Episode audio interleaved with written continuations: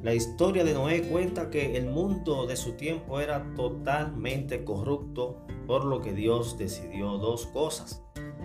Reduce el tiempo máximo de la vida humana a 120 años y exterminar a todo ser viviente.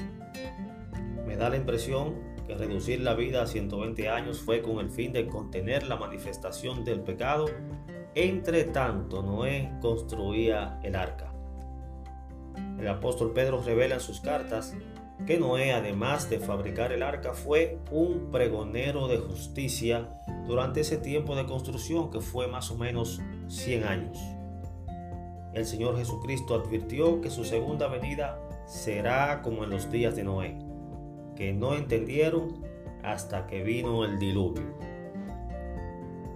Estamos viviendo tiempos difíciles, de las profecías bíblicas muchísimas se han cumplido ya y el panorama indica que el mundo se prepara para el cumplimiento de las subsiguientes en el orden que Dios dispuso.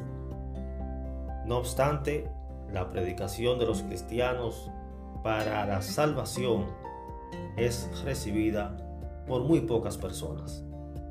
El Señor Jesús dijo que el cielo y la tierra pasarán, pero sus palabras no pasarán. Querido amigo oyente, hoy es el día de salvación. Para saber más, escríbanos al correo electrónico micromensaje.hotmail.com. Dios te bendiga.